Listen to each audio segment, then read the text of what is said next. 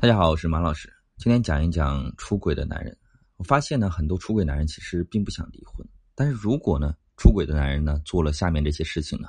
会扩大出轨对于婚姻造成的伤害，甚至造成难以挽回的后果。第一件事情是不再对孩子有耐心。许多男人呢在出轨前对孩子特别好，但是在发生婚外情之后呢，如果情人有孩子，他便会对情人的孩子好；如果情人没有孩子，他便会加倍的对情人好，人的精力呢是有限的，他将注意力全部放在情人和情人的孩子身上，便会导致呢他对自己的孩子呢不闻不问。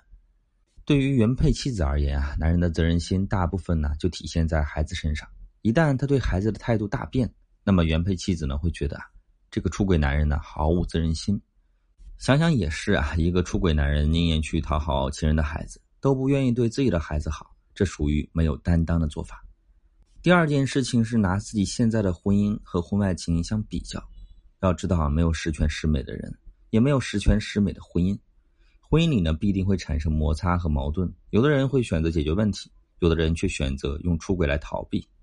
出轨男人呢，在面对婚姻的矛盾时，并没有试着去解决，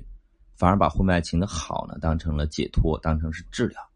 当婚姻可以确定稳定运转的时候呢？婚外情只需要承担一小部分的娱乐放松，可是，一旦现在的婚姻瓦解，婚外情就难堪大用了。长时间的用婚外情的长处来比较婚姻的短处，那么婚外情在男人心中的重量便会越来越重，出轨男人就会越来越忘本，越来越忽略婚姻。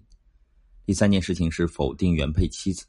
人的爱是有限的，当出轨者把爱全心全意放到婚外的情人身上的时候呢？便会给原配妻子带来极大的伤害。曾经有位来访者就是这样，他是这么说的：“他说呀，我跟情人在一起之后呢，发现我老婆特别难沟通，性格呢也没有情人好。以前我觉得我老婆很漂亮、很懂事，现在却觉得她没有任何优点。夫妻之间肯定深爱过，不然怎么会选择和对方一起步入婚姻呢？可出轨之后否定原配妻子是最愚蠢的行为，因为这也是在否定曾经的自己啊。”第四件事情是在情人那边说原配妻子的坏话，许多出轨男人呢会讨好情人，贬低原配妻子。可是出轨男人没想过啊，夫妻本为一体，他在贬低妻子的时候呢，实际上呢也是在贬低他自己。许多原配妻子在发现丈夫出轨之后，第一反应都是原谅，但如果原配妻子看到丈夫和第三者的聊天记录，看到他如何评价自己，如何贬低自己之后呢，就会非常受伤了。会为将来的婚姻修复增加难度。第五件事情是在激情期强行离婚。激情期的男女呢，往往没有什么理智可言。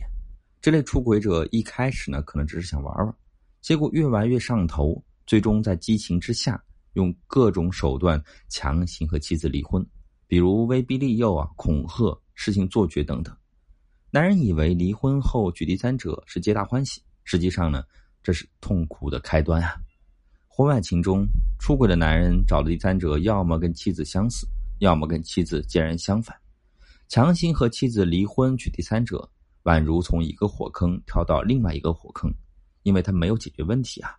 婚姻出问题呢，是再正常不过的事情了，及时解决，及时处理才是正确的方法，而不是用出轨来逃避。希望所有人呢都有解决问题的能力，消除矛盾的方法。